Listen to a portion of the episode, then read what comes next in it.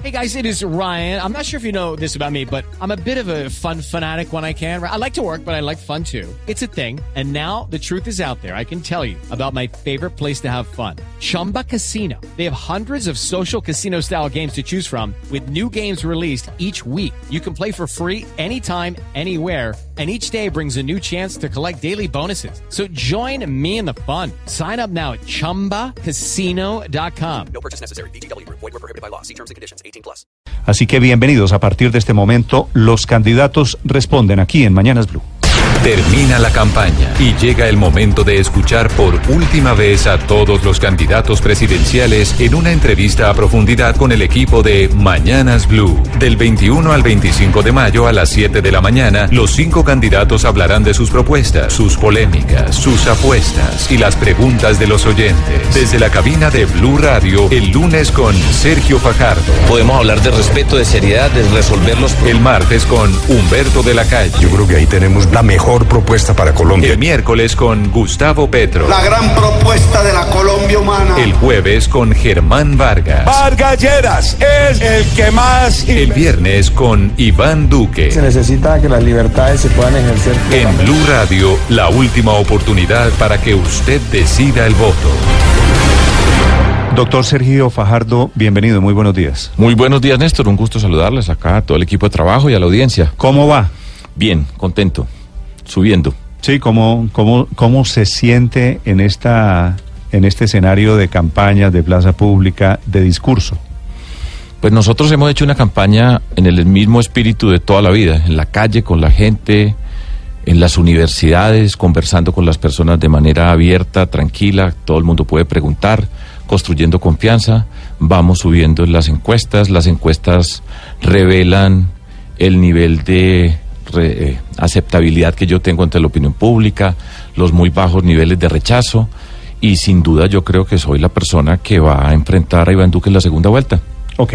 Doctor Fajardo, antes de comenzar con los temas de su campaña, quisiera preguntarle sobre esto que hemos venido escuchando en las últimas horas de Petro anunciando un fraude. No es que Petro esté denunciando, voy a cambiar el verbo, él está anunciando un fraude.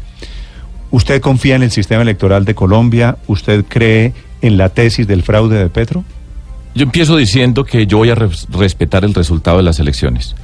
Sin duda el sistema electoral tiene deficiencias que se han visto a través de los años.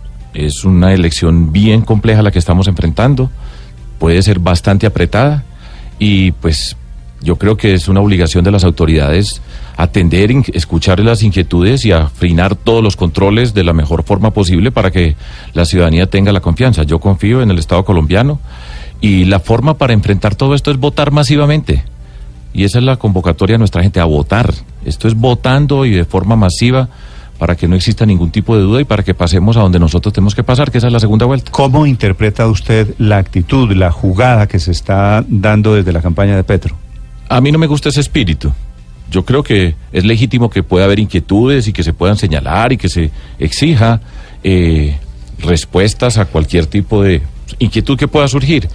Pero esa sugerencia implícita que si no gana, entonces no vale, pues no me parece que se corresponde con lo que estamos haciendo nosotros acá. Yo acepté participar en el sistema electoral colombiano desde hace 18 años y hemos participado en elecciones, hemos ganado, hemos perdido y siempre hemos respetado la institucionalidad. Entonces, pues a fortalecer esa institucionalidad, a responder con todo el rigor la registraduría, el Consejo Nacional Electoral, sin duda que ha habido momentos donde dan motivo para suspicacias, pero estamos para elegir al presidente de la República. Yo voy a ser ese presidente de la República, yo respeto las reglas, creo confianza y como les digo, yo tengo la convicción profunda de que yo voy a ser la persona que va a enfrentar a Iván Duque, candidato de Álvaro Uribe, del Centro Democrático, en la segunda vuelta y que vamos a ganar.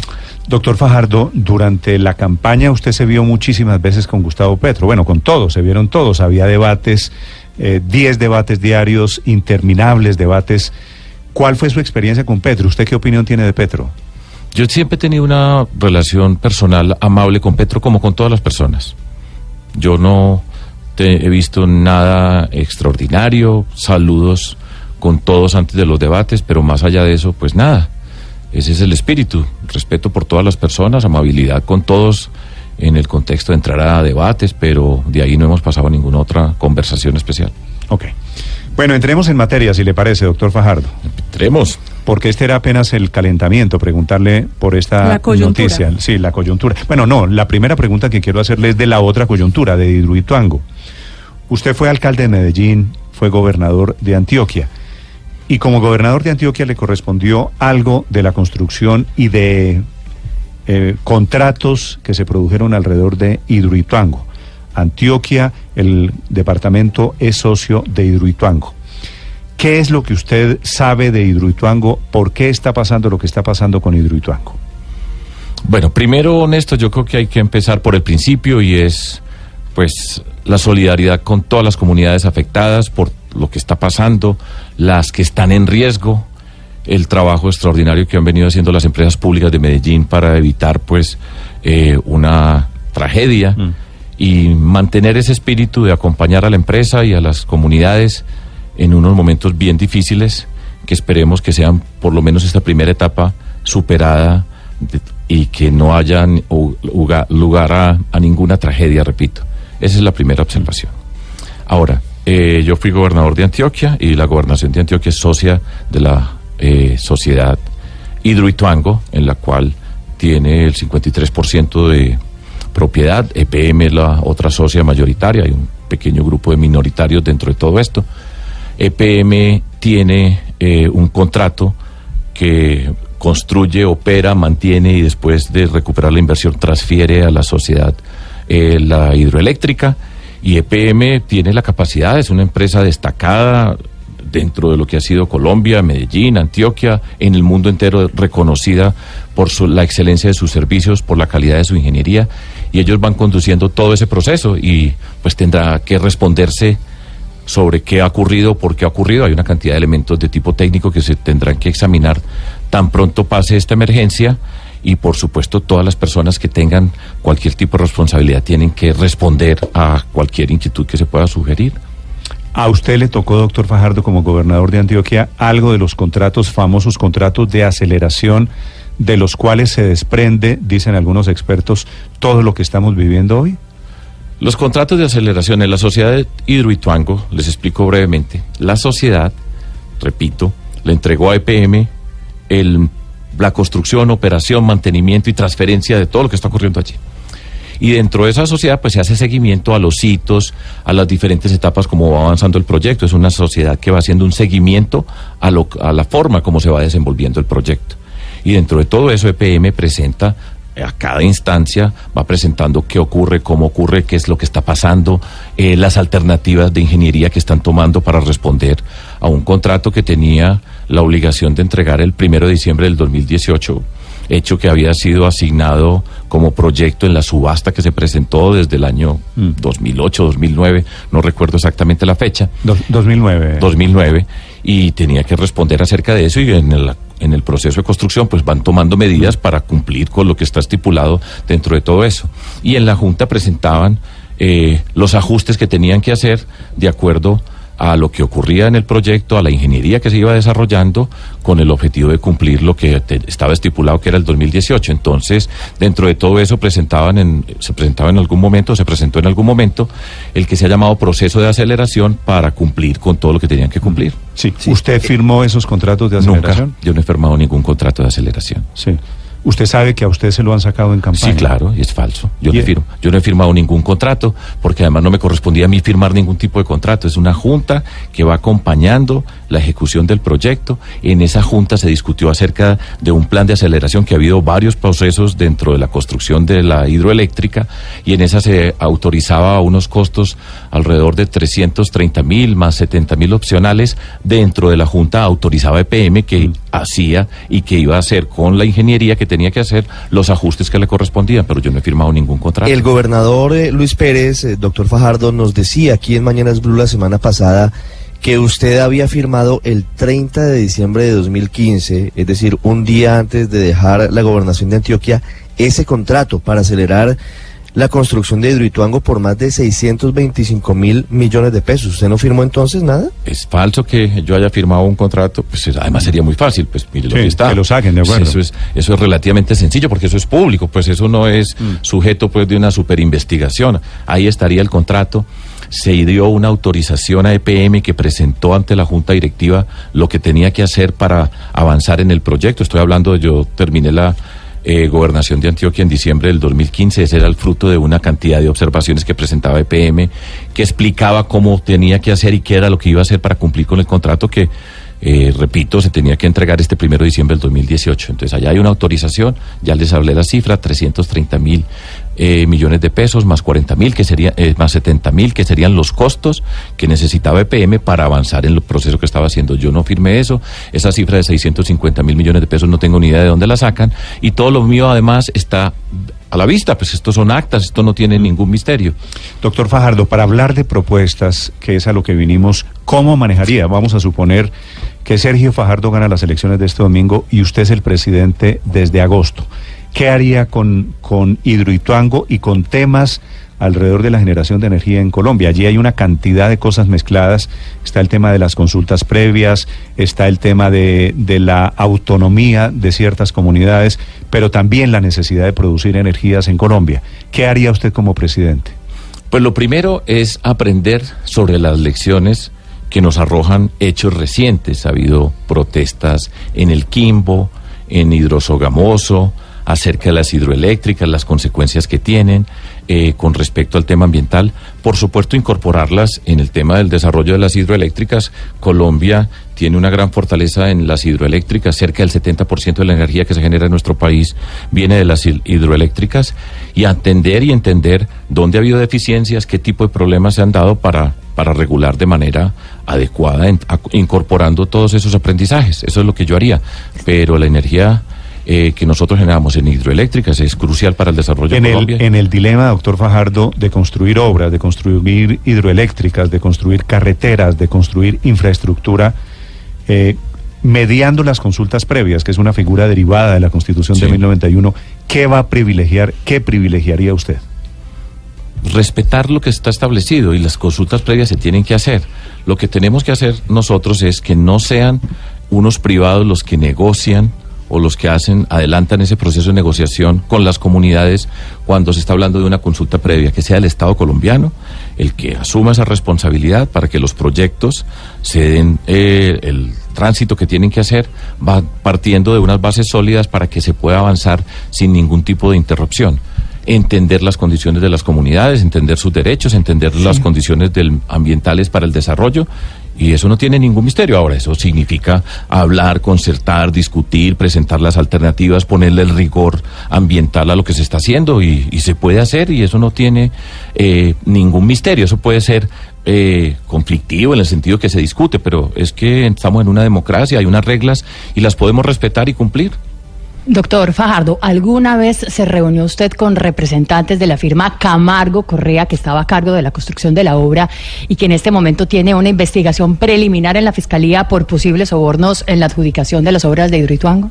Nunca, Paola, porque además, repito, esa es una responsabilidad de las empresas públicas de Medellín. Las empresas públicas de Medellín le asignaron el contrato de construcción a la firma Camargo Correa y sus socios en agosto del año 2012. Eso era autónomo de las empresas públicas de Medellín y ellos lo hicieron. Yo no tengo nada que ver en esa discusión, ni me he reunido jamás con la firma Camargo Correa y ya. ¿A usted lo sorprendió, doctor Fajardo, el anuncio de la investigación por posible corrupción en esta obra que hace el fiscal Martínez? Pues algo de eso habían mencionado el año pasado. Sí, sí, de acuerdo. Y lo importante es que presente las pruebas que tiene, las personas, si hay alguna persona que está involucrada dentro de eso, pues que diga quién es y que todo el que tenga que, par- que par- responder, que responda. No, pero, pero quiero saber, usted que estaba en la Junta, usted que es paisa, que conoce como nadie a EPM, que fue alcalde, que fue gobernador, ¿usted ve posible la tesis de que aquí hubo sobornos para adjudicar Me hidroituango? parece muy sorprendente. Me parece muy sorprendente porque yo conozco EPM, yo fui alcalde de Medellín, presidente de la Junta Directiva de EPM del año 2004 al 2007. EPM ha sido un símbolo de seriedad, de transparencia, de eficiencia, es un orgullo de la región y yo jamás tendría ningún motivo para sospechar que ese tipo de cosas puedan pasar. Ahora, las cosas pueden pasar en la vida y para eso se investiga y quien tenga alguna eh, duda pues que se aclare y que todos los que tengan que alguna participación pues que respondan así tiene que ser esa es la forma como yo le puedo responder Doctor Fajardo, seguramente como yo hay cientos, miles o millones de colombianos que estamos a cinco años o menos de pensionarnos. ¿Qué va a hacer usted con el régimen pensional? ¿Va a aumentar la edad?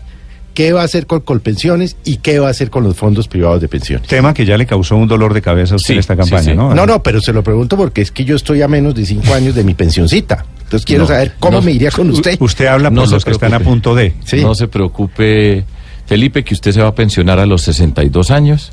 Las mujeres se van a pensionar a los 57 años y no vamos a subir la edad de las pensiones. Dicho eso, yo les puedo dar una introducción muy breve acerca de cómo enfrentamos el tema de las pensiones, que sirve para darles una idea a todos ustedes la forma como vamos a tratar nosotros este tema. Primero, observen lo siguiente. De cada 10 personas en Colombia hoy que están en edad de jubilación, solamente dos tienen jubilación. Eso significa hay 8 que están en una incertidumbre con respecto a los ingresos que generan en el esquema de tener una pensión para después de alcanzar una cierta edad. Gran reto de Colombia, que todas las personas que lleguen a la edad de jubilación tengan la oportunidad de pensionarse. Gran reto como problema global que nosotros tenemos que enfrentar. Desde esa perspectiva, un punto fundamental siempre es la formalización, la formalización laboral, que las actividades de una economía informal que hay en Colombia tenga la posibilidad de formalizarse y formalizarse, entre otras cosas, tiene como consecuencia que las personas que trabajan en esas empresas hacen las cotizaciones para su seguridad social. De esa forma se va a tener la posibilidad de que tengan unos recursos para eventualmente acceder a una eh, jubilación como correspondería en nuestra sociedad y como queremos que ocurra. A renglón seguido, nosotros tenemos que pensar en ese esquema de jubilación y lo que estamos proponiendo, y eso será sujeto pues a una discusión concertada ya en términos de cómo hacer la reforma pensional, pero un colchón básico, un sistema universal básico con colpensiones, el sistema público de prima media, y a partir de cierto nivel que las personas aporten a los fondos privados de pensiones. Ese es el esquema denominado de pilares. Pero entonces hay un régimen universal público. ese, ¿Ese básico sería el salario mínimo? Esa o- es la discusión. Esa es la discusión. ¿Cuál es ese básico a partir de cuál se daría el aporte a los fondos privados de pensión? Y eso que- obligatorio, porque por ejemplo... es obligatorio en el sistema básico. Pero por ejemplo, obviamente le pongo, porque seguramente como yo hay miles de colombianos, yo nunca me salí de Colpensiones, llevo trabajando, no, ya ni le digo, que me da pena. Eh, No dé pena, pues, usted es un afortunado de este país que ha trabajado y además de tener yo muy buen sueldo. mucho más que el, que el mínimo. Sí, Entonces, claro. creo entenderlo, corríjame por favor, doctor Fajardo, después de X cantidad tendría yo que mandar unos recursos al fondo, a los fondos privados. Tenemos que ver porque eso tiene una transición. Y dentro de una reforma, pues se mire, las personas que están en este rango de edad, que han venido de esta forma, continúan y terminan. Entonces, una reforma pensional es una reforma que está pensada en un horizonte de tiempo amplio. Para los No más jóvenes, pues, para los que están comenzando de- prácticamente en el Sí. sistema laboral. es fijar los parámetros a partir de los cuales hay unas nuevas reglas que aplican a las personas. A mí me tocó, por ejemplo, cuando se hizo la ley 100, cambiaron la forma, la edad de las pensiones, por ejemplo, y que se cambió el sistema pensional en Colombia. Y a mí, por ejemplo, me tocó el nuevo régimen, pero en ese momento yo estaba muy ¿Usted joven. tiene, ¿Usted tiene cuántos años, doctor Fajardo? 61. Y está a punto de pensionarse. Estoy a punto de pensionarme. Y, y, Y me voy a y pensionar. está... sí. No parece, se se- come un poquito los años. Es ¿no? que usted es come años, claro que es come años. La buena vida, la vida tranquila, el espíritu. Doctor. Fajardo, ¿por qué cambió usted de opinión sobre las pensiones?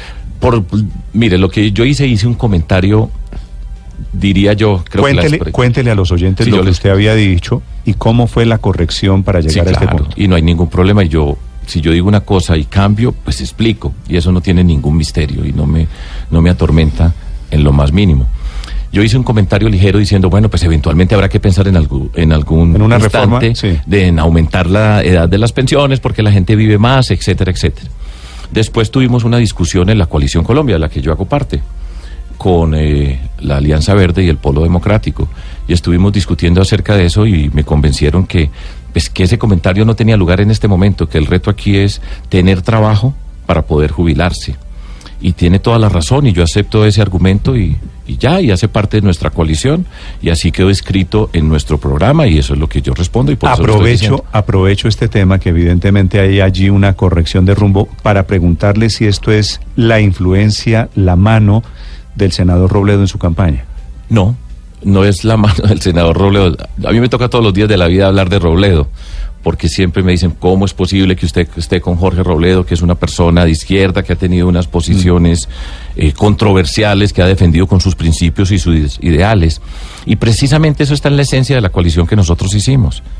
La coalición que nosotros hicimos la construimos durante el año 2017 y fue una coalición construida por, pues, durante todo el año y donde estuvimos discutiendo todos los temas hasta que la hicimos pública el 20 de diciembre en la Plaza de Bolívar, donde presentamos los puntos de nuestra coalición, presentamos mi candidatura presidencial y las listas al Congreso de la República.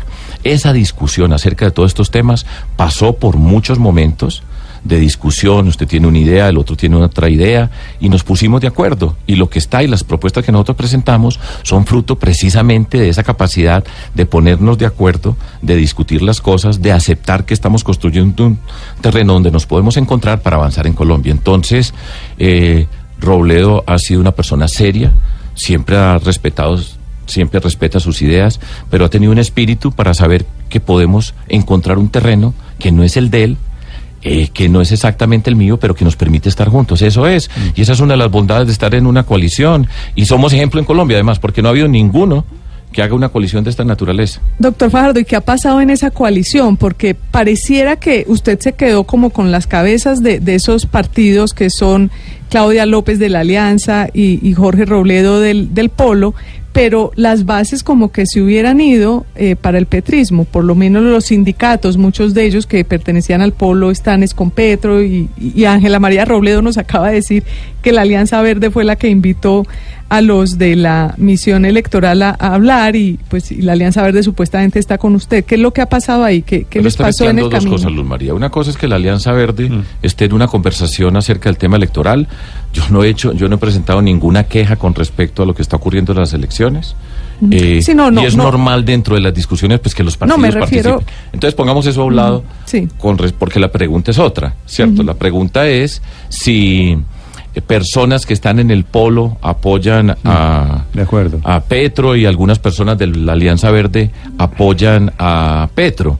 Y eso no tiene ningún problema. Yo he tenido una relación institucional, el Partido Polo Democrático ha tomado sus decisiones. Yo creo que si hay algunos que discuten las cosas y tienen reglas, tienen procedimientos establecidos para cualquier cosa, son los del Polo. Y con ellos he estado trabajando y hemos trabajado además muy bien y han hecho un esfuerzo muy grande a través de todo Colombia. Pero yo también he sido del principio muy elemental, uno no tiene que estar donde no quiere. Ese no es un problema para nosotros. Nosotros estamos convocando a la ciudadanía, estamos convocando a la ciudadanía de todos los partidos de- en todo el espectro político y a algunos que no quieren estar, pues no están. Y listos, o sea, nosotros vamos para adelante. Yo no me la paso preguntando este está con quién o no, sino estos somos los que estamos y nos multiplicamos. Doctor Fajardo, mm, en su programa aparece la reconciliación como el segundo pilar de toda su estrategia de gobierno. ¿Cuál es la fórmula para reconciliar este país tan polarizado, tan dividido, tan peleado como estamos? lo que estamos haciendo, porque es que yo creo que la transformación de la sociedad empieza desde las campañas políticas. Esto, la forma como hacemos la campaña, los términos que utilizamos, las propuestas acerca de la cultura ciudadana, de la convivencia, de la legalidad, la capacidad de ser diferentes sin ser enemigos, de convocar a la ciudadanía sin la agresión, sin el malestar, sino para construir. Y eso va dando las líneas acerca de lo que nosotros somos, lo que representamos y lo que yo voy a representar como líder de Colombia.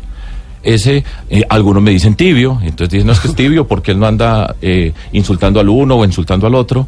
Si eso es ser tibio, pues ya llevo 18 años tibio y es una forma de ser, de actuar, de convocar, de cambiar la política, de acercarse a las personas, de construir de manera respetuosa y como les dije, el ejemplo de la colisión es un ejemplo de cómo nos podemos encontrar personas que pensamos diferente y encontrar terrenos comunes para construir. Eso es lo que yo represento y ese es un gran paso. En esa coalición, fíjense ustedes, ayer estábamos caminando por las calles de Bogotá, en el espíritu nuestro, y estábamos a un lado con Jorge Robledo, con Antanas Mocus, con Claudia López y conmigo, digamos, en una caminata. Antanas Mocus y Jorge Robledo nunca en su vida fueron amigos políticos, pero estamos en un momento donde podemos estar juntos. Ellos dos van a ser las cabezas del Congreso de la República. Ese es un ejemplo para Colombia y tenemos que hacer un esfuerzo para superar diferencias. Para dividir esto, para destruir esto es muy fácil. Pero nosotros no estamos para eso. A Colombia hay que cuidarla. Ahora, yo no tengo la menor duda que necesitamos un cambio político profundo, y eso lo representamos y lo estamos diciendo todos los días, pero es para construir y yo lo represento y por eso es que vamos a ganar las elecciones. Esa es la convicción profunda. Doctor Fajardo, este país es muy curioso porque se la pasa reclamando salgamos de la polarización, dejemos de odiarnos. Y cuando aparece un candidato como usted, le dicen tibio. ¿No es verdad? Que esa es, una casi dramática paradoja de la situación en Colombia. Eso, eso hace parte de las calificaciones del mundo de la política, que no toma posiciones, que no dice nada. Yo lo puedo contestar en dos formas. Una, eh, planteando una paradoja. ¿Qué tal que yo no hubiera sido tibio? ¿Cómo le parece un profesor de la Universidad de los Andes? A los 43 años, Felipe, que salí yo de Bogotá, porque era profesor titular de matemáticas en la Universidad de los Andes, profesor en la Universidad Nacional de Colombia se va para su tierra, Medellín, después de vivir todos los años que yo viví acá, y conformamos un movimiento cívico independiente, y nos enfrentamos a las maquinarias más poderosas que están allá en Medellín, que son muy poderosas, con toda la fuerza que tienen, que ustedes muy bien saben, a pie, repartiendo volantes, y empezamos a participar en política sin pagar un peso por un voto, hablando de una forma distinta de relacionarnos, de decir, decir qué significa luchar contra la corrupción. A pie nos los enfrentamos y les ganamos. ¿Cómo le parece el tibio? Y los derrotamos y gobernamos con todos en contra.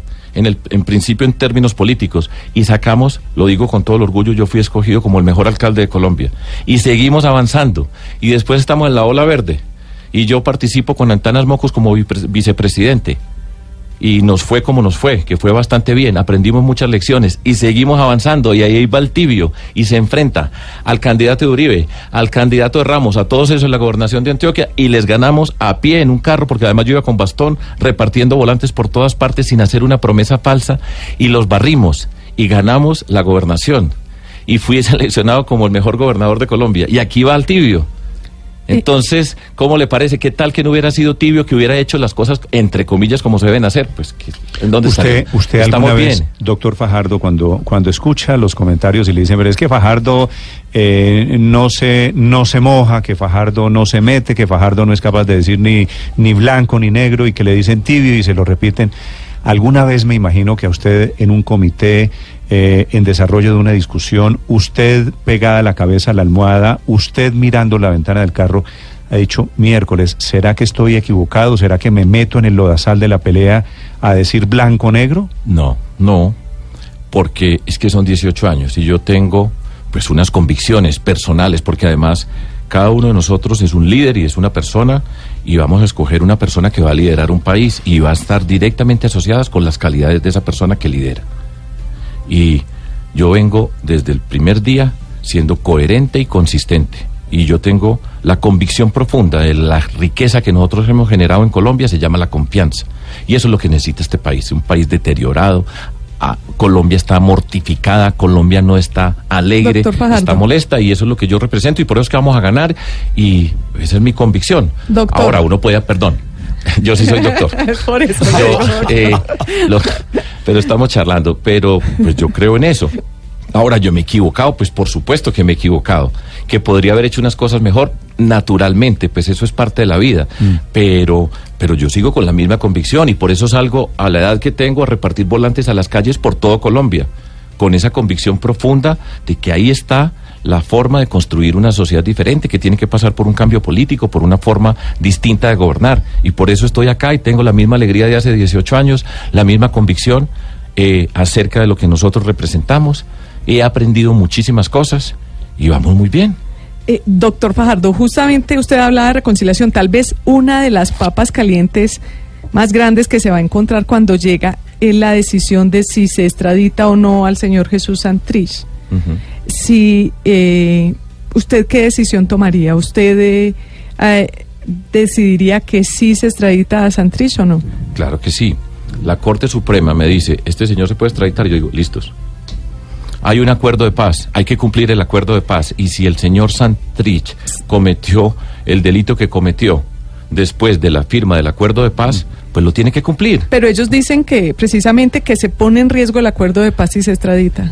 Se pone más en riesgo el acuerdo de paz no cumpliendo el acuerdo de paz. Es que el acuerdo de paz es para cumplirlo. Ahora, presenten las pruebas Fiscalía, eh, los Estados Unidos, llévenlas a la JEP. La JEP tiene que determinar si fue antes o después de la firma del acuerdo de paz y cumplamos las reglas. Es que lo que da confianza es cumplir las reglas, no ajustarlas dependiendo de cada circunstancia, porque eso no son reglas sólidas. Las, las pruebas que ha mostrado la Fiscalía, grabaciones, seguimientos, el cuadro, eh, todo lo que ha mostrado y ha dicho el fiscal, ¿a usted le parece contundente? ¿Usted cree que Santrich hoy está en el negocio del narcotráfico? Parece, pero aquí estamos en el parece y de del parece hay que pasar a aquí están y estas son, ¿cierto? Y se tienen que formalizar.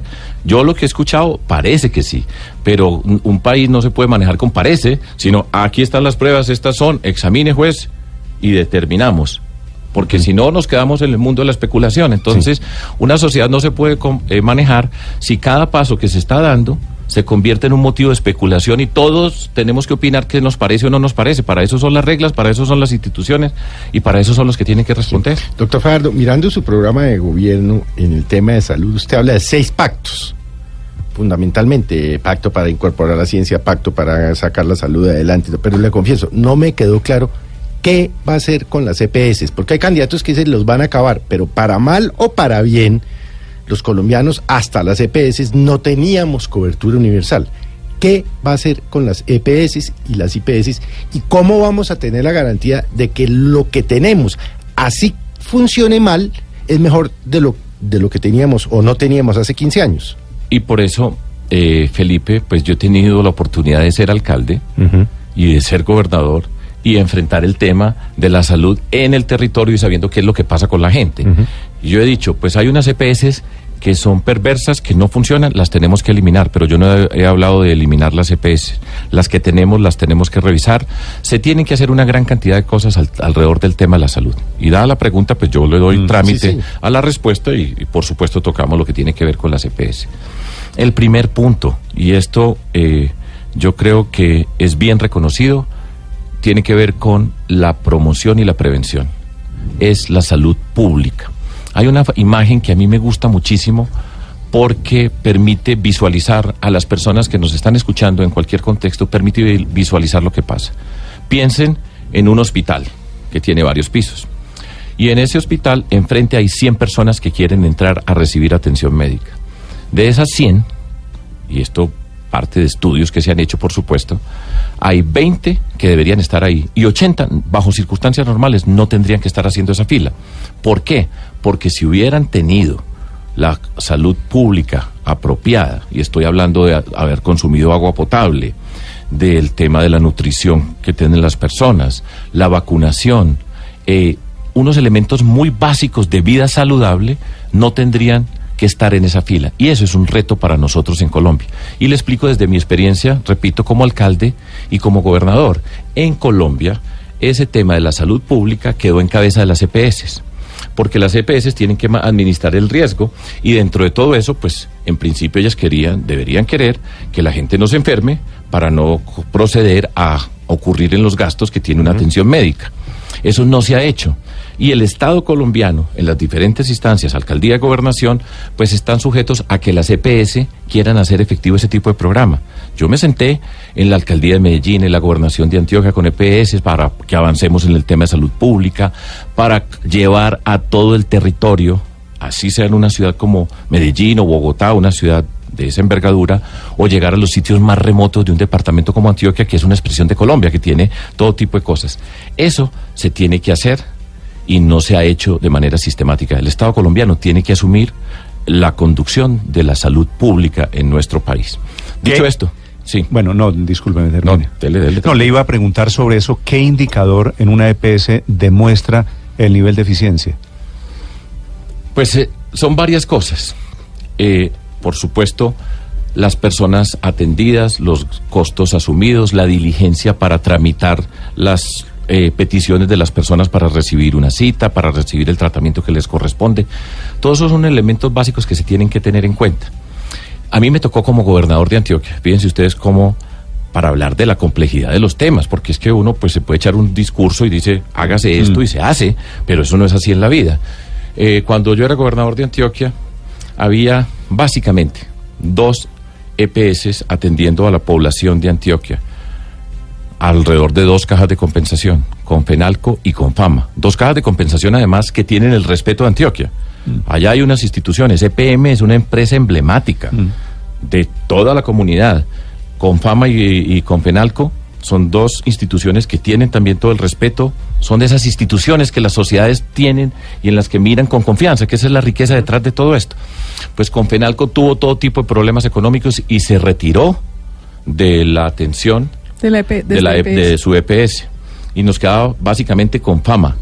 Y con fama estaba pasando también por una cantidad de crisis asociada con los costos que tiene la atención de los, de los pacientes, los costos que están por fuera del plano obligatorio de salud, que le corresponden a las gobernaciones, una cantidad de problemas que hay en el sistema de salud. Y nosotros en ese momento, para atender cerca de un millón setecientas mil personas, construimos una empresa eh, EPS que se llama Sabia Salud para no para cuidar de lo que sería una hecatombe, porque en términos legales una institución puede decir yo me retiro y después vendrá otra y le ofrecen, ofrecen entre comillas, pues, eh, a las personas que tienen afiliadas para que se pasen a otra. Y eso lo tenemos que aclarar muy bien porque hay unas que llegan, que no hacen el trabajo, solamente atienden a un segmento de la población y eso ha sido perverso dentro de todo esto. Eso es parte de lo que tenemos que afinar. Y estamos en una condición difícil en las EPS, en la mayoría de las Y, EPS. y el experimento con esa sabia salud, ¿le parece a usted que es bueno? Porque el gobernador hoy, Luis Pérez, quiere liquidar sabia salud. ¿No es verdad? Y se lo rechazaron en la Asamblea Departamental, el municipio de Medellín, porque hay, un es- hay que hacer un esfuerzo y esto tiene una cantidad de conflictos. Se necesitan más recursos del Gobierno Nacional para la salud. ¿Pero con qué argumento Luis Pérez quiere, quiere No sé, no sé, pero el que Por- sea está errado y por eso ya se lo demostró, por eso no se lo aceptaron. ¿sí? No sé cuál sea el argumento de él. Eh, pero lo que está claro es que esa institución lo que hay que hacer es fortalecerla, cuidarla, conseguir los recursos, utilizar recursos de regalías para eh, apoyar la EPS, articularse con la ciudad de Medellín, fortalecer la red pública de hospitales que son centrales dentro de todo esto, acercarse con las IPS para tener las negociaciones y las, las eh, discusiones acerca de lo que se les debe y el gobierno nacional, eso es parte del reto que tiene como gobierno nacional, tener más recursos para el mundo de la salud. Eso es lo que se tiene que hacer y es y requiere sentarse, mirar, clarificar cuentas, hacer un barrido de todo lo que está en deuda y yo creo que eso se puede perfeccionar, pero nos va a tocar trabajar. Le trajeron café, doctor Fajardo. Sí. No le y puedo necesito tomar. otro. Sí. Necesito otro. ¿Otro? Ya mismo, usted manda. Eh, alguien que me ayude a- con, un- con un café para el doctor Fajardo. Le, le voy a proponer que hagamos una pausa de un minuto y medio. Con gusto. ¿Sí? Ya regresamos con Sergio Fajardo. Le quiero preguntar sobre ser pilo paga al profesor Fajardo. 6, 7 de la mañana, 59 minutos. En Coordinadora, todos los días descubrimos personas dispuestas a sacar adelante sus proyectos. Por eso, vamos juntos cuando sus empresas necesitan aprovechar con rapidez las oportunidades del mercado y requieren soluciones innovadoras para llegar cada vez más lejos. Vamos juntos cuando hacen el mejor de sus trabajos y nos permiten hacer lo mejor del nuestro. Grupo Logístico Coordinadora. Vigilado Supertransporte. Estás escuchando Blue Radio y bluradio.com. Volvió la Polla da Vivienda. Compre con sus tarjetas de crédito da vivienda. Acumule oportunidades y gánese hasta 10 veces el saldo de su tarjeta. Ingrese a www.polladavivienda.com. Da Vivienda. Aplican términos y condiciones. Válido del 15 de mayo al 15 de julio de 2018. Vigilado Superintendencia Financiera de Colombia. Autoriza con juegos. Este 27 de mayo, para las elecciones de presidente y vicepresidente de la República, verifique su puesto de votación en www.registraduría.gov.co y presente la cédula de ciudadanía. En la tarjeta electoral encontrará nueve castillas, siete de candidatos y dos de voto en blanco. Marque en una sola casilla. Si marca más de una, anula su voto. Deposite su voto en la urna y reclame su certificado electoral. Registraduría Nacional del Estado Civil. Hay días que no es suficiente con un peluche de 7 metros. Hay días que la embarrada es más fuerte que el ejército de mariachis. Hay días que un hombre debe cocinar las más ricas pastas para salvar la relación. Pastas Verona. Si sabes de amor, sabes de pasta. Cada vez más colombianos están apoyando a Vargas Lleras. Ayúdenos con su voto a ganarle a Petro en primera vuelta. Vargas Lleras, el presidente que necesitamos. Presidente que necesitamos. Publicidad política pagada. Los nuevos Bimbo Jaldres son una deliciosa tradición panadera y cualquier motivo es bueno para disfrutarlos. Porque quieres algo nuevo, porque puedes llevarlos a cualquier parte, porque dos y dos son cuatro, porque ya los encuentras en la tienda. Y porque terminamos esta cuña diciendo nuevos Bimbo Jaldres. Pruébalos ya. Aprovecha y compra millas al 2x1 más bonos adicionales del 2 al 30 de mayo. Completa tus tiquetes y vete de vacaciones. Puedes pagar en cuotas en compralifemails.com. Life Miles. Vive tus millas. Restricciones aplican. Consúltalas en lifemiles.com. En Blue Radio, Mazda CX5 2019. Mazda, un homenaje a la conducción. 8 de la mañana, un minuto. Sergio Fajardo, 61 años, exgobernador, exalcalde, candidato. de la- Profesor. profesor Sergio Fajardo. Eh, va tercero en todas las encuestas. Sí.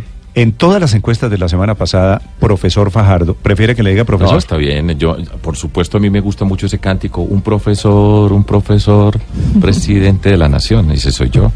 Eh, es presidente de la nación, un profesor, un profesor, un presidente profesor. Exacto. Eh, profesor Fajardo, usted en todas las encuestas desde la semana pasada e inclusive en la nuestra, que es la de Inbamer, aparece en tercer lugar con tendencia al alza. Es el único que sube en realidad Eh, en y todas las está encuestas. y está subiendo y está subiendo notablemente. ¿Usted qué piensa de las encuestas? Mire, yo, por principio, nunca he opinado sobre las encuestas. Y yo he estado en cero y he estado de primero. Y he sido respetuoso. Puede ser tibio, si otros dirán, no, es tibio porque no sale a descalificar las encuestas. Pero a mí me fastidia mucho eso que cuando va de primero la encuesta es buena y si la misma empresa después no sale de primero, entonces es mala. A mí me parece es un irrespeto con la ciudadanía. Yo soy matemático, yo sé qué significa una encuesta, yo conozco eh, las razones matemáticas para que una encuesta, que es algo mágico después de todo, si nosotros tenemos un país de 50 millones de personas y se le pregunta a 1.500 personas su opinión sobre algo y poder decir que con esas 1.500 personas usted puede concluir con un margen de error pequeño lo que piensa todo el país, eso es extraordinario. Una encuesta bien hecha es una herramienta muy potente, ustedes la tienen que utilizar todos los días a todas horas y las encuestas se van perfeccionando, en fin, pero eso es, ese principio básico es así. Yo solamente me he quejado de una encuesta. ¿Qué es cuál? La de un mecanismo que se inventó una firma, cifras y conceptos, que supuestamente calcula, pone maquinarias y no hace qué cosas y para justificar que Germán Vargas Lleras va a ganar las elecciones. Eso me parece a mí perverso, sinceramente. Y solo la única vez en la vida que me he referido así a un mecanismo dentro de todo eso, porque tiene además implicaciones en el contexto político y yo creo que está totalmente errado esa forma de proceder y de actuar para supuestamente traer esa información. Porque además yo no creo que esto va a ser de maquinaria. Nosotros vamos a ganar estas elecciones sin maquinarias en el sentido tradicional, que es que este tiene a todos estos políticos y todos estos políticos le pone tantos votos. Falso. La ciudadanía va a votar de manera libre y está clarísimo, está clarísimo lo, a través de nuestra historia, porque esto no es que me lo- se me ocurre a mí faltando una semana para ganar las elecciones o para tratar de buscar votos eh, de manera desesperada. Este es el fruto del trabajo. Nosotros tenemos la capacidad de conectar con la gente y esa es la riqueza nuestra y por eso es que vamos subiendo y por eso la déjeme- favorabilidad. Déjeme eh, aclarar una cosa. Usted como matemático, que es que aquí casi que le preguntaría no a Sergio Fajardo, candidato presidencial, ¿usted cree que un mecanismo estadístico, que es un mecanismo científico, pueda cogerse para hacer un pronóstico electoral que no necesariamente tiene que ver con cifras? Sumándole, sumándole el tema subjetivo de los apoyos, de las maquinarias, de yo creo que, que fulanito sí, ¿qué es lo que hace ese pronóstico de cifras y conceptos tan Sí, cuestionado? yo creo que eso se puede hacer y se puede y, y una encuesta normal también se puede manipular, porque es que qué es lo que significa una encuesta. Usted tiene que escoger a un grupo de personas que sean representativas. Mm. Usted se puede ir para el Estadio El Campín y le pregunta a la entrada del Estadio El Campín a 45 mil personas, que son mucho más que las 1.500, pero esas personas no son representativas. Saber en qué lugares de Colombia recoge la información, cómo accede a la información en este momento, por ejemplo, si es por vía telefónica, es por celular, es encuesta presencial, todo eso tiene una cantidad de requisitos técnicos. Además, cómo hace las preguntas usted puede ir haciendo unas preguntas de manera tal que al final cuando pregunte por quién votaría puede inducir a que sea una respuesta previas las preguntas. Entonces, pues yo espero y eso es parte de lo que nosotros tenemos que tener en Colombia, pues una revisión muy juiciosa acerca de los mecanismos, cómo se hacen las encuestas, las empresas electorales tienen que responder y tiene que haber investigaciones sobre todo eso. Ese es el mecanismo de las encuestas y si, y si quieren amañarlas, las pueden amañar. ¿Y usted siente que esta está amañada, que esta es con ganas? Porque usted aparece eh, en todas las encuestas en tercero, en este mecanismo del pronóstico tan sui generis, eh, aparece cuarto o quinto. Yo creo que ese es un concepto falaz que se trae acá para decir que porque hay unas maquinarias, entonces esas maquinarias determinan qué es lo que va a pasar. Y lo que está demostrado es que estas elecciones y las elecciones presidenciales en Colombia es las elecciones donde hay el mayor voto libre. Eso no es que este senador le dijo, van a votar ahora todos por este. Puede ser que algunos le lleguen con una cantidad de plata y decir, vale esto y hagan lo que saben hacer para que voten. Pero estamos hablando de mucha gente la que va a participar y por eso decía ahora que votar masivamente, masivamente. Y yo conozco personas que pueden estar afiliadas a un partido, seguidoras de un congresista, Doctor pero es que yo voy a votar por usted. Y eso es así, Así es, así y es. esa es la libertad y a eso es lo que estamos apelando. hablando de congresistas y de maquinarias y de política, uno de los temas que más lo representa a usted tal vez es la corrupción. ¿Me representa? No. O usted representa la, La lucha, corrupción. la- Usted la lucha la anticorrupción. lucha contra la corrupción, discúlpeme. No, tranquila. Eh, pero entonces, cuando lo escuchamos hablar de, de sus propuestas, usted más o menos dice, pues, eh, la propuesta es que yo estoy aquí y yo no soy corrupto y vamos a hacer las cosas limpias, pero ¿qué propuestas concretas, mecanismos, nuevas herramientas, cambios le propone usted a la ciudadanía para combatir este tema? Claro que sí. La primera, y por eso durante todo este tiempo estoy reiterando, miren por quién votan. Miren las fotos, miren quiénes están Sí, con pero quién. una vez ya votado. por la- eso. sí. Pero, pero es que estamos, que falta todavía siete días para la elección y es este domingo. Y este mensaje lo doy yo permanentemente a la ciudadanía. A todos esos que están ofreciendo plata por un voto, no vaya a votar nunca por alguien que le ofrezca un peso por un voto porque ese candidato eventualmente va a robar a través de puestos y contratos y tiene que llegar a repartir el Estado. Y eso lo tengo que decir todos los días, a todas las horas, hasta el 27 de mayo.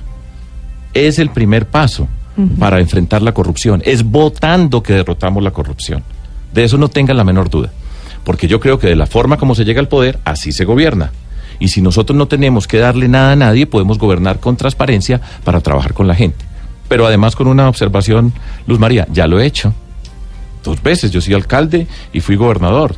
Y por ejemplo, como gobernador, si usted revisa el índice de gobierno abierto de la Procuraduría General de la República, el primer puesto, la gobernación, que yo dirigí como gobernador.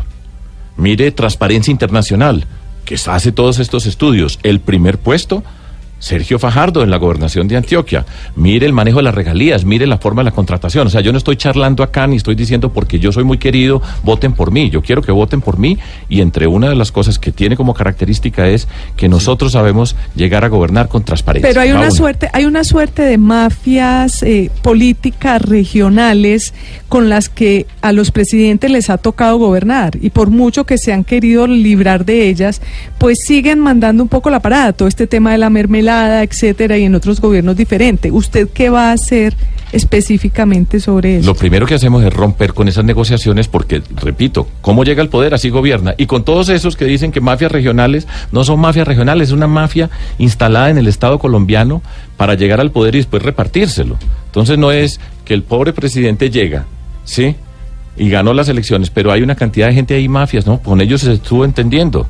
Y nosotros no nos vamos pero- a entender con ellos en el sentido de negociar. ¿Qué es lo que vamos a hacer? ¿Y cómo vamos a gobernar? Porque esa pregunta me la hacen a mí. Nosotros tenemos un grupo minoritario dentro del Congreso de la República. Entonces, ¿cómo vamos a hacer? Pues lo vamos a hacer de la siguiente manera. Nosotros vamos a convocar a los congresistas a construir el plan de desarrollo, que lo vamos a construir desde las regiones, en cada región lo vamos a construir, y vamos a invitar a esos congresistas que están allá, que pueden haber dicho lo que sea sobre mí, pero una vez en el poder, habiendo ganado yo las elecciones, hay un mensaje de la ciudadanía. Porque esto que estoy diciendo yo aquí es lo que está oyendo la ciudadanía y por eso van a votar por mí. Cuando yo me siente con un congresista, yo no le estoy cambiando las reglas. Le dije, yo dije esto, ¿quiere trabajar con nosotros? Vamos a trabajar juntos. No hay nada para negociar, pero usted puede aportar al desarrollo de su, de su región, de su comunidad, al desarrollo del país. Pero, pero cambiamos las reglas y la clave de todo esto es respetar las reglas. Y, a- y- y además le añado lo siguiente, yo creo profundamente que la gran mayoría de congresistas, cuando usted pone las reglas, respeta las reglas, cumple las reglas, la gran mayoría participa de manera efectiva, porque ellos saben muy bien... ¿Usted cree realmente eso? Sí, porque ellos saben muy Y bien... entonces, ¿por qué se ha generado todo lo contrario? Y es que los congresistas piden algo a cambio de vender su voto en Colombia. porque ellos están en otra política y nosotros representamos. Exactamente, por eso es que nosotros somos una ruptura de la estructura política tradicional. Y ese statu quo que se mueve en función de los intereses de los contratos, por supuesto no quiere que yo gane, pero la ciudadanía sí. Y esa es la diferencia. Y cuando yo fui alcalde de Medellín dije, ni un peso por un voto, ni un puesto, ni un contrato para un concejal. Y llegamos al Consejo de Medellín, dos concejales de 21. Y, nego- y negociamos y construimos el plan de desarrollo y a todos los invitamos a que participaran en ese plan de desarrollo y no hay uno solo. Fíjese que yo llevo esto diciendo 18 años. No hay uno solo que diga, a mí Fajardo me dio algo. Ni uno.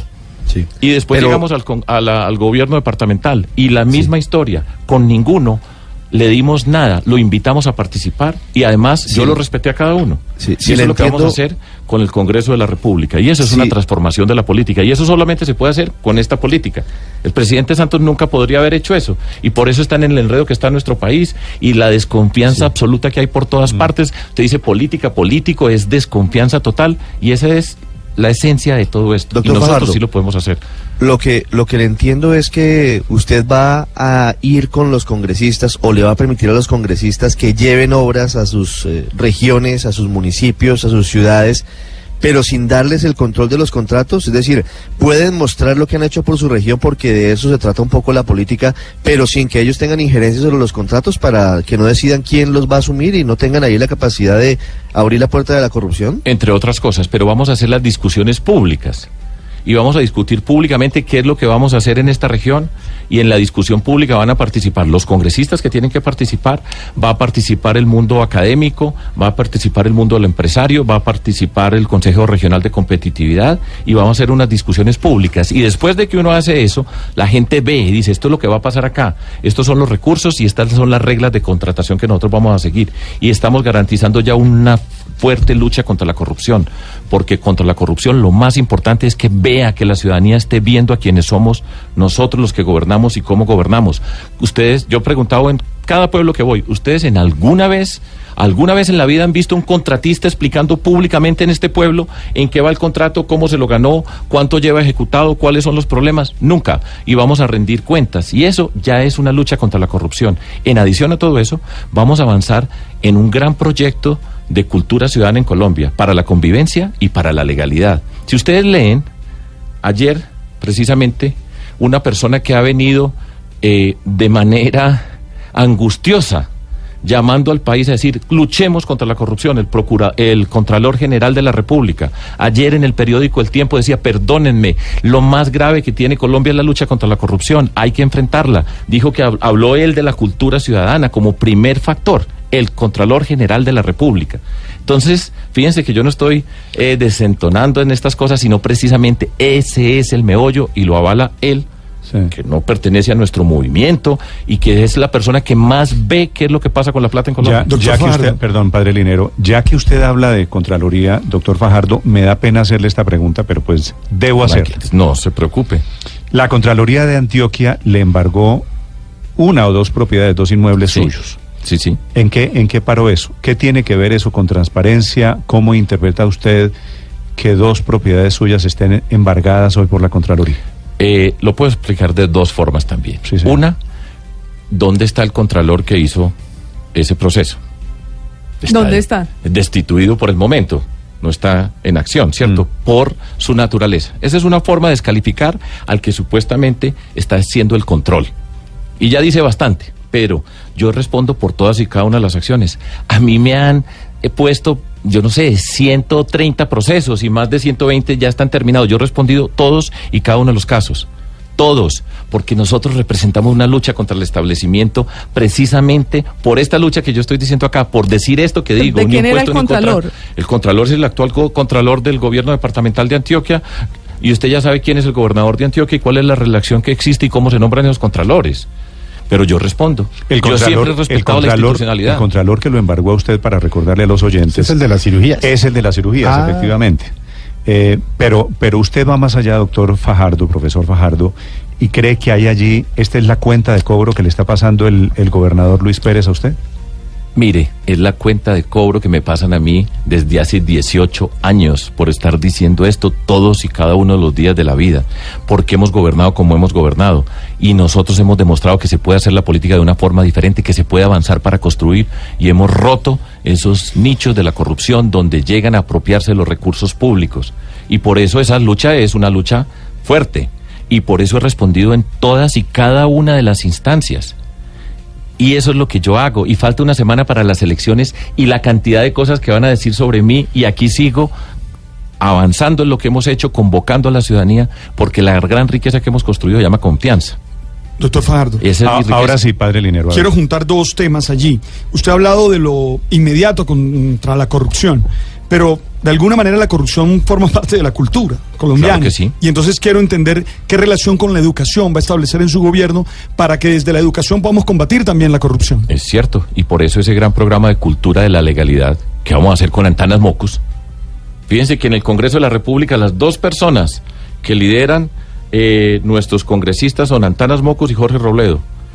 Y Jorge Robledo ha luchado contra la corrupción y ha sido una persona que desde el control político, antes de conocerme a mí, antes de haber cruzado una sola palabra, ha dado esa batalla. Y Antanas Mocus ha sido una expresión de la transformación cultural de nuestra sociedad alrededor de los programas de cultura ciudadana. Y son dos personas emblemáticas de nuestro trabajo en la lucha contra la corrupción. Claudia López, igualmente, antes de hacer una alianza, de hacer nuestra coalición, ha estado enfrentando el tema de la corrupción, la consulta anticorrupción, que se consiguieron 4 millones 300 mil firmas. Entonces nosotros tenemos las personas, la convicción, la experiencia y el recorrido para que todo lo que yo estoy diciendo acá tenga sentido. Y es una lucha muy grande. Y por supuesto, dentro del mundo de la educación, nosotros tenemos que incorporar ese programa de cultura ciudadana para la legalidad. Y vamos a avanzar sensiblemente. Y quiero ser reiterativo, lean al Contralor General de la República ayer en una columna dominical en el periódico El Tiempo. Y él dice, lo primero es la cultura. El que sabe dónde, qué pasa con cada peso en nuestro país. Estamos transmitiendo esta dicho- entrevista, eh, Paola, por el Facebook Live. Si usted quiere sumarse, si usted quiere ver al candidato Sergio Fajardo, puede que nos Paola. acompaña esta mañana. Eh, aquí- no, pero lo están viendo usted.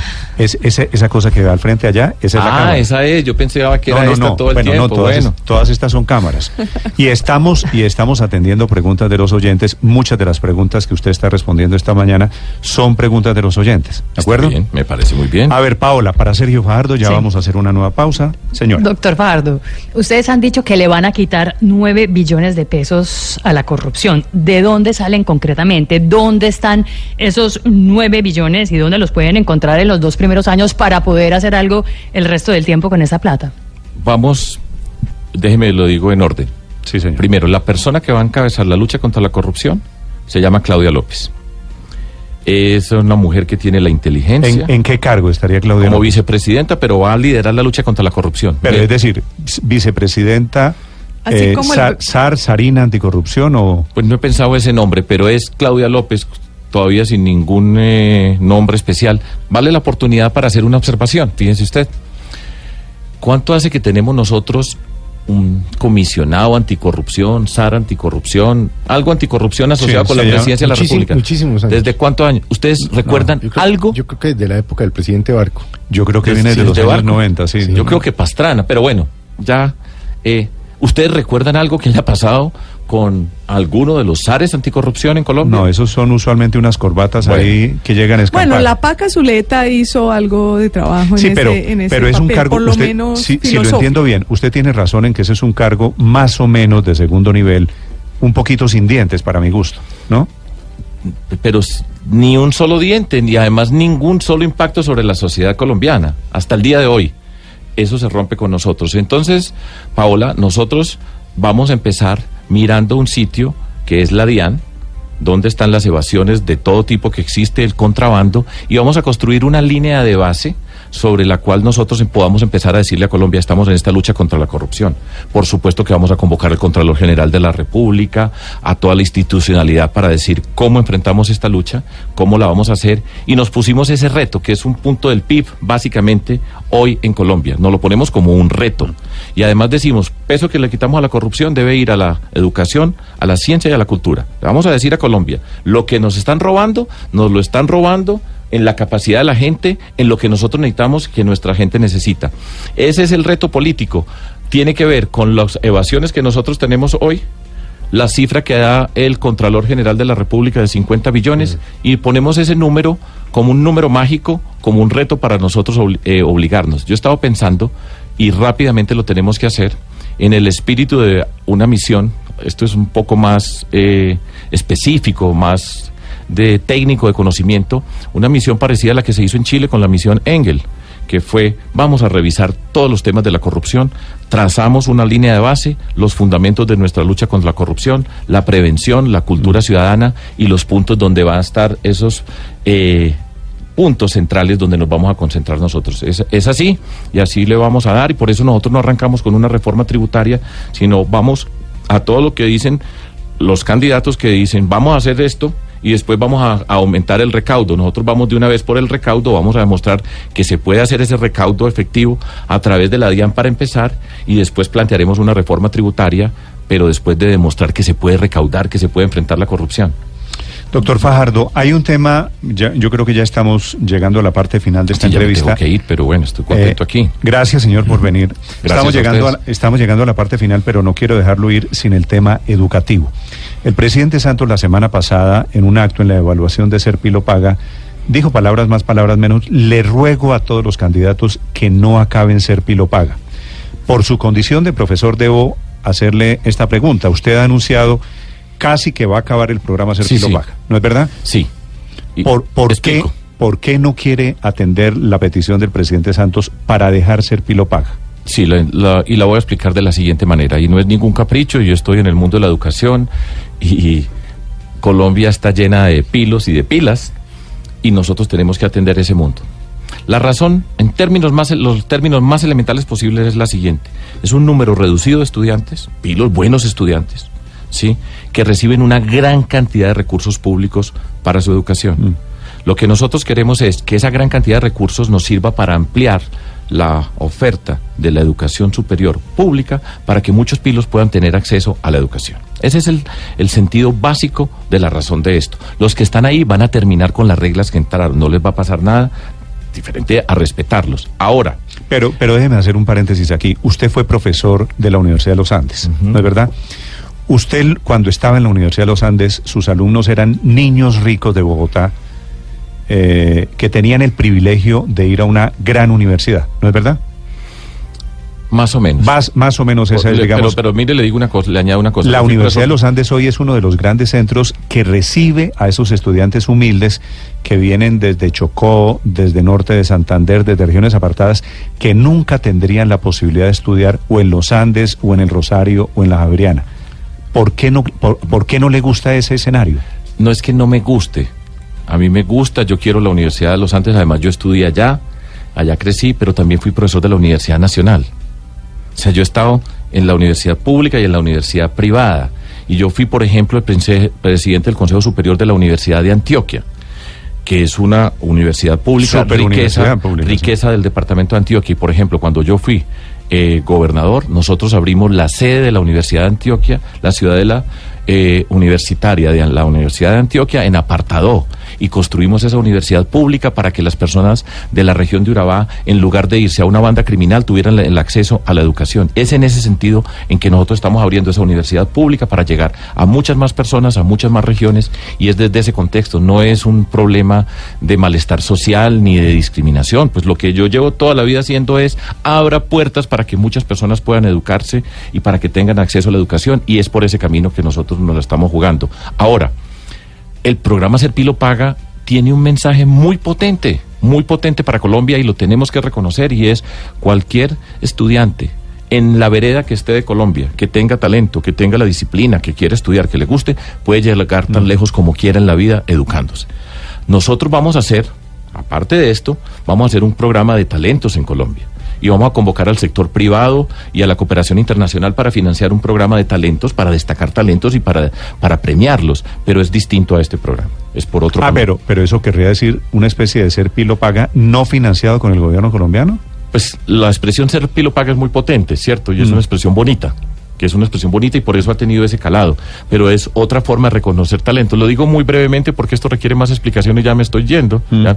Pero nosotros queremos destacar estudiante, maestros, colegios, municipios y departamentos para que toda la sociedad colombiana vea que todos estos talentos son parte de una cadena en un país que le apuesta a mejorar la educación y que hace de la educación el eje de la transformación. Entonces, vamos a diseñar ese proceso y lo vamos a presentar y se van a destacar muchas personas y van a ser los héroes. Nosotros no queremos que en Colombia los héroes en los pueblos o en cualquier lugar sean los guerrilleros, los paramilitares, los narcotraficantes, los ilegales, los corruptos que entran, salen eh, después de pagar unos pocos días en la cárcel, si es que llegan allá, van casa por cárcel y después hacen ostentación de la plata que se robaron. Este es el mensaje. En segundo, Sergio Fajardo Valderrama, sus últimos minutos aquí esta mañana en Blue Radio. Mazda CX5 2019. Buscar la perfección en cada detalle es rendirle un homenaje a la conducción. Conoce las novedades en www.mazda.com.co o visita nuestra red de concesionarios. Mazda CX5, un homenaje a la conducción. Nueva Mazda CX5. Combina lo último de la tecnología Mazda con la dedicación de los artesanos y su obsesión por los detalles. Su diseño único y su nuevo sistema de control G-Vectory, que entrega una conducción emocionante, le rinden un homenaje a la conducción. Conócela en nuestra red de concesionarios Mazda. Solicita tu test drive en mazda.com.co. Mazda, un homenaje a la conducción.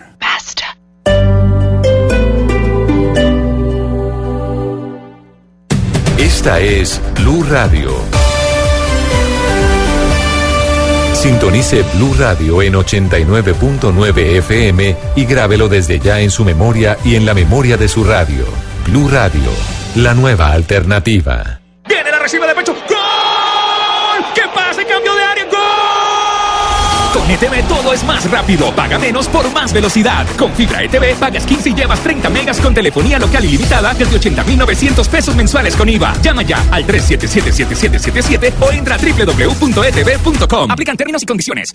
Mi nombre es Juan. Quiero confesar que casi la mato. Cuando llegué a la casa y no vi mis trofeos de liga, ni el archivo de la oficina, ni la mercancía que importé, en lo que sí quería destruirlo todo. Hasta que ella respondió. Lo guardé en Ecos Storage. No esperes hasta perder el control. Lo necesitas, lo guardas. Guárdalo todo en Oikos Storage Mini Bodegas. Visítanos en oikos-storage.com. Llámanos al 651-6131.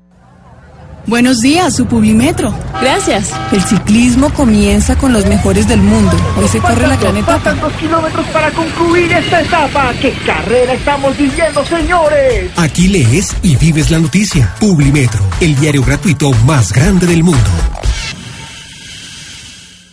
Escucha las mejores canciones de los 80s, 90s y hoy. Blue Música. Escúchala en bluradio.com. La nueva alternativa.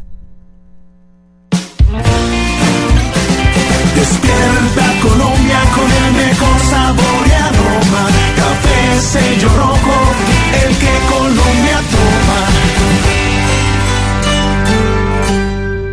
Llega el evento que conecta la innovación con la industria alimentaria. Asista a Alimentec 2018, la feria de la industria de alimentos y bebidas, tecnología y suministros. Descubra novedades y tendencias del sector del 5 al 8 de junio en Corferias. Preregístrese en www.ferialimentec.com. Copatrocina Da Vivienda. Organizan Colmese y Corferias. Vigilado Superintendencia Financiera de Colombia. Somos el mejor equipo que Colombia puede tener, preparados con la mayor experiencia profesional y comprometidos con Colombia y con su gente. Estamos listos para jugar el partido más importante de nuestras vidas. Estamos listos para trabajar por nuestro país, porque el futuro es de todos y juntos lo vamos a construir. Duque Presidente. Publicidad política pagada. Gran Estación Centro Comercial te invita a disfrutar los momentos más impresionantes. Te esperamos. En este 2018, Colombia elige presidente. En Blue Radio resolvemos las inquietudes de ustedes, nuestros oyentes. Tenga presente que los únicos que pueden ingresar acompañados al cubículo de votación son aquellos que padecen limitaciones y dolencias físicas que les impidan valerse por sí mismos. También pueden ingresar acompañados los ciudadanos mayores de 80 años o quienes padecen problemas avanzados de visión.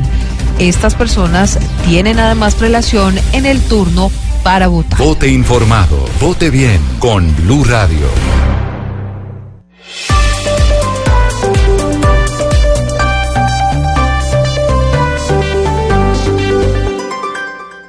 Estás escuchando Blue Radio y bluradio.com. 8.30 minutos. Doctor Fajardo, para terminar, le hago unas preguntas, aquí le traslado preguntas de los oyentes. Estas ya no, ya no son mías, así que no, no me pueden mirar mal. No, yo no lo miro mal. No, Me miro deja- mal No, nadie, no, no, es una ¿Me deja trasladarle la pregunta de un Ya voy. oyente Felipe, aquí, ya voy, amigo? Ya voy, ya voy con su oyente. Le pregunta una señora, candidato Fajardo, si usted no fuera candidato, ¿por quién votaría? Esa pregunta, pues a la señora, pero pues sería una circunstancia que no considero yo, porque estoy de candidato y estoy de candidato y voy a y además soy el candidato que en la segunda vuelta le va a ganar a Iván Duque y a Álvaro Uribe. Soy yo la persona que tiene las condiciones para hacerlo. Entonces, a la señora que vote por mí y que eh, la, en otra elección me preguntan eso. ok. Le hago una pregunta que es prima de la anterior, yo creo que es de A la... ver. Si no pasa a segunda vuelta, ¿apoyaría a Duque o a Petro? ¿O, al, o, a, o a cuál de los que pasen a segunda vuelta? Mm, Para nada respondo yo esa pregunta. Y lo digo desde el siguiente principio. Primero, mi convicción, lo que yo he dicho, no tenga la menor duda que yo soy la persona que puede derrotar a Iván Duque, que es el del Centro Democrático, es de, el de Álvaro Uribe, en la segunda vuelta. Esa es mi convicción profunda. Pero además, les digo acerca de cómo funciono yo en la vida.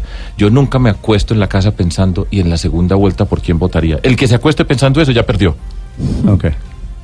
Van Me- dos. me imaginé. No, sé, o- una, yo, antes, algo que se me olvidó decir en el tema de la educación y es, además de la pregunta que me hizo Paola acerca de los 9 billones y ya le expliqué cuál era el reto y a dónde vamos a entrar nosotros, también en nuestro programa dice, cada año vamos a aumentar el presupuesto para la educación por lo menos el 10%. Esa es una decisión política y que quede también. A pues, propósito, a propósito de cifras, esta de un oyente. ¿Cuánto crecería la economía en su gobierno? Le hago, le estoy haciendo preguntas para respuestas corticas, pues. Sí, nosotros esperamos terminar por lo menos creciendo al 4%. Por lo menos 4%. ¿Cuántas viviendas construiría usted durante su gobierno? ¿Cómo sería el sistema de construcción de viviendas? Pues nosotros tenemos una propuesta donde estamos hablando de cerca de 200 mil viviendas eh, construidas con ar- arriendo, con opción de compra, y tenemos que hacer un gran programa en el mundo rural, donde se tienen que hacer reparaciones, mantenimiento, muchas viviendas con la precariedad absoluta en todos los términos y unas nuevas construcciones y estamos apostando alrededor de 300 mil en ese sentido. Ese es el reto que tenemos nosotros y ahí está escrito. Doctor Fajardo, ¿cuál es su idea de una policía rural? Usted habla, Necesaria. usted habla de una policía rural, ¿verdad? Sí, claro que sí.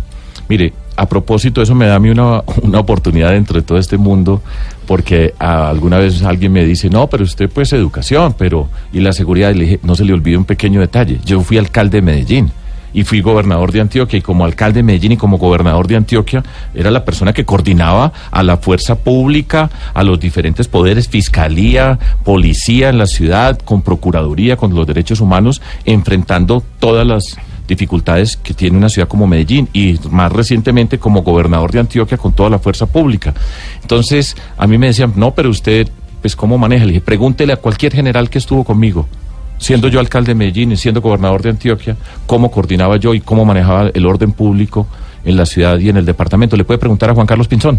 Ok. ¿Y cuál es la propuesta de- de la policía rural? La policía rural es la que tiene que llegar a ocupar una cantidad de espacios en ese mundo de la ruralidad que habitualmente ha estado ocupado por el ejército, por, por el ejército en, en la noción de confrontación, luchando contra las guerrillas y bandas criminales. Nosotros tenemos que estabilizar una policía que juegue el papel de policía en cada uno de esos espacios para que el Estado se asiente en esos lugares, que no sea solamente el de confrontación, sino una policía que se preocupa por la seguridad ciudadana en todos los espacios de nuestro, de nuestro departamento, de nuestro país. Doctor Fajardo, en un gobierno suyo ¿Habría renegociación del TLC con Estados Unidos? Habría una evaluación muy profunda porque hasta el momento nosotros no hemos visto las bondades de esos tratados de libre comercio. Y hay O sea, pero ah, sí, o sea, la respuesta... Evaluación. Pero evaluación. Vamos a ver, y sobre la evaluación tenemos que revisar y decir, bueno, en qué ha funcionado, qué no ha funcionado, hay competencia desleal o no hay competencia desleal. Eso hace parte de la evaluación que tenemos que hacer.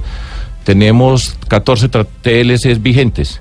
Y el hecho es que Colombia en esos TLCs no ha sacado provecho, nuestras exportaciones no se han aumentado y ese es uno de los retos que tenemos como país. Y eso nos obliga a revisar en parte esos tratados de libre comercio. Pero a la pregunta del, del oyente, de la oyente en realidad, a la renegociación con el TLC la respuesta es sí.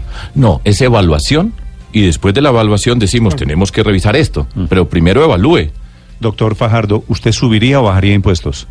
Yo no, lo que he dicho, y es, nosotros vamos a llegar al poder y no vamos, yo no llego diciendo que voy a bajar los impuestos. La que, reforma tributaria actual que tenemos es la que estamos funcionando.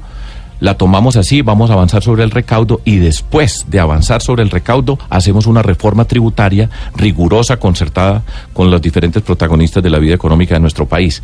No como hizo el actual gobierno que la aprobó, la subida del IVA. Yo no estoy a favor de que lo hayan subido, pero así lo hicieron en un 28 de diciembre por la noche. Entonces, yo no llego diciendo, tranquilo que yo les voy a bajar los impuestos, sino yo vamos a recaudar, vamos a conseguir los recursos y después de eso vamos a revisar el esquema tributario de nuestro país y ahí tendremos la discusión. Pero primero, Colombia tiene que aprender a recaudar y hace parte de la cultura de la legalidad. Su oyente, Felipe. Yo tengo aquí un oyente eh, amigo que se llama Felipe Zuleta y dice que se leyó su programa que se habla de personas en situación de discapacidad, de mujeres, de los animales, pero no menciona la comunidad LGTBI a la cual pertenece mi amigo Felipe Zuleta. ¿Qué pueden esperar en lo que tiene que ver con los derechos ya adquiridos a través de sentencias de la Corte Constitucional? Pues todo el respeto, Felipe. Yo no. Me parece extraño que no esté, pero. No está. lo digo con toda tranquilidad porque además yo lo he hecho. O sea, yo he sido alcalde, he sido gobernador y la comunidad LGTBI ha sido respetada. Además, no solamente respetada, sino hemos hecho cultura ciudadana donde mostramos la diversidad, la riqueza de las personas y la orientación sexual no tiene nada que ver con la calidad de un ser humano. Y así lo hemos hecho y lo hemos eh, público. Y hemos trabajado por esas O comunidades. sea, usted no haría absolutamente nada, como lo han anunciado otros candidatos, para quitarles al menos los derechos que han adquirido en una lucha de supuesto 20 que no. años. Por supuesto que no. Es que están dentro de nuestras convicciones. Ser una sociedad amplia, diversa, ser capaces de ser diferentes y entender la diferencia como una riqueza de esta sociedad. Y darle el valor a los seres humanos en su verdadera dimensión. Eso hace parte de nuestro proyecto político de vida, de sociedad que queremos nosotros desarrollar. Una sociedad justa, humana, Doctor Fajardo, en, eh, en un gobierno hipotético suyo, ¿qué pasaría con los reinados? ¿Sabe por qué se lo pregunto, no? Porque cuando usted fue gobernador de Antioquia, hizo una cosa que me pareció audaz en ese momento, que se la aplaudí desde aquí, que fue que la candidata de Antioquia no tenía financiación pública, porque a usted claramente no le gustan los reinados, ¿no es verdad? Explico bien, Sí, sí. eh, Néstor. En este Eso país, en, este en país Medellín. en este país de reinas, ese no es un tema chiquito. pero, pero se convierte en un tema bien importante para la apuesta por el desarrollo de las mujeres. Y nosotros empezamos en la alcaldía de Medellín y de hecho la primera acción como alcalde de Medellín, estoy hablando del año 2004, fue ni un peso público en la ciudad de Medellín para reinados de belleza. Y la razón para eso, de nuevo, siempre hay una razón. Porque nosotros creemos que esos reinados de belleza son unos mecanismos obsoletos donde le quitan eh, el valor a las mujeres y ponen la belleza como una condición para su desarrollo. Y eso no tiene ni el más mínimo sentido en una sociedad donde nosotros creemos en la igualdad de hombres y mujeres por el valor, por su capacidad. Pero no solamente hicimos eso, sino que además con esa cantidad de recursos que se gastaban para reinados de belleza, porque en ese momento habían, entre comillas, el anterior alcalde, hoy es el gobernador, eh, había logrado, entre comillas, que Medellín también tuviera candidata en, en Cartagena, no eran la de Antioquia y la de Medellín, ya iban dos, sí. con dos. Y nosotros decimos, pues de ninguna manera y ni un peso público. Pero además presentamos, y así hacemos nosotros siempre, el concurso de mujeres jóvenes talento. Y creamos un concurso alrededor de la ciencia, de la cultura, del desarrollo social, de las artes, en fin, donde convocábamos a mujeres jóvenes en la edad de 16 a 24 años para que presentaran sus proyectos alrededor de esos temas. Y en una noche de celebración, en lugar de coronar a la reina de belleza de la Feria de las Flores, nosotros destacamos las ganadoras del concurso Mujeres Jóvenes Talento en Medellín y en Antioquia, Entonces estábamos diciendo, ¿por qué razón no apostamos a los reinados de belleza? Y después le damos culturalmente, políticamente, una respuesta para dignificar a las mujeres y que se reconozcan por su capacidad. Esa es la forma como yo he actuado, eso se llama cultura ciudadana, eso se llama tomar decisiones políticas, educar a una sociedad. Y yo no tengo la menor duda que la gran mayoría de personas estaba de acuerdo con nosotros. Algunas personas dicen, no, es que a mí no me gustan las mujeres bonitas, que es otro problema, etcétera. No es eso, es un tema cultural. Hay mujeres muy lindas, muy inteligentes, muy capaces. Jamás en la vida atropellaría yo a alguien por su belleza o su condición. Pero estamos diciéndole a esta sociedad donde es profundamente machista el valor de las mujeres y quitar de encima ese concepto de que tienen que ser bonitas para poder ser mujeres, para ser valiosas. Aquí me, aquí me preguntan por el tema de la paz. No, no, no, pero no me lo saque, eh, padre Linero, de este tema. Es que aquí Ya- están mandando no, un no, pocotón de no, cosas. tengo, tengo cien mil preguntas, pero ya me queda un minuto. Eh, en este tema de las reinas, doctor Fajardo, yo creo ver, usted me confirmará si es cierto o no, la mano de su esposa, la mano de Lucrecia. Pues por supuesto, por supuesto. Eh, Lucrecia es una mujer, es una médica, es una psiquiatra que le ha apostado en su vida al desarrollo de las mujeres y con ella conversamos mucho acerca de qué significa el desarrollo de las mujeres y ese fue un evento donde lo discutimos, miramos, entendimos y dijimos, esto tiene sentido. ¿Por qué ella no ha aparecido mucho en esta campaña? Todos los candidatos aparecen con sus mujeres y ¿por qué no veo a Lucrecia acompañándolo a usted? Hemos visto más a sus hijos. De vez en cuando, porque ella es una mujer autónoma, ella es una médica psiquiatra, ella tiene su consulta, ella tiene sus pacientes, ella tiene su autonomía, ella no va de cartera mía por todas partes, sino pues ella tiene su mundo y... y Eso está me muy parece bien, muy eso está bien, muy ¿cierto? bien. Porque Sí, qué sí, tal acabe con sus pacientes y termine su vida como, como mujer autónoma para que a recorrer conmigo por toda Colombia. Ha ido en algunas oportunidades y por supuesto me acompañará, pero es una mujer del siglo XXI que trabaja, que, que independientemente de que yo exista, pues tiene su vida y eso es muy importante. Doctor Fajardo, ha sido un gusto tenerlo aquí. El gusto ha sido mío, muchísimas gracias a todos ustedes. No se les olvide, es Fajardo el que va a ganar en la segunda vuelta a Iván Duque, a Álvaro Uribe. Y yo los invito a que voten de manera masiva y que nos ayuden a regar este cuento por todas partes. Y tengo esa convicción profunda, como la he tenido todos los días de mi vida desde que empezamos a participar en política, que es la ciudadanía la que decide. Ese voto libre. Nadie tiene que votar por nadie. Ese es el reto y espero estar acá después del 27 hablando ya en la segunda vuelta. Profesor Fajardo, gracias. Está Feliz muy día. bien. Muchas gracias a todos ustedes. Un gusto. A la audiencia Blue. 8.42 minutos en Mañanas Blue.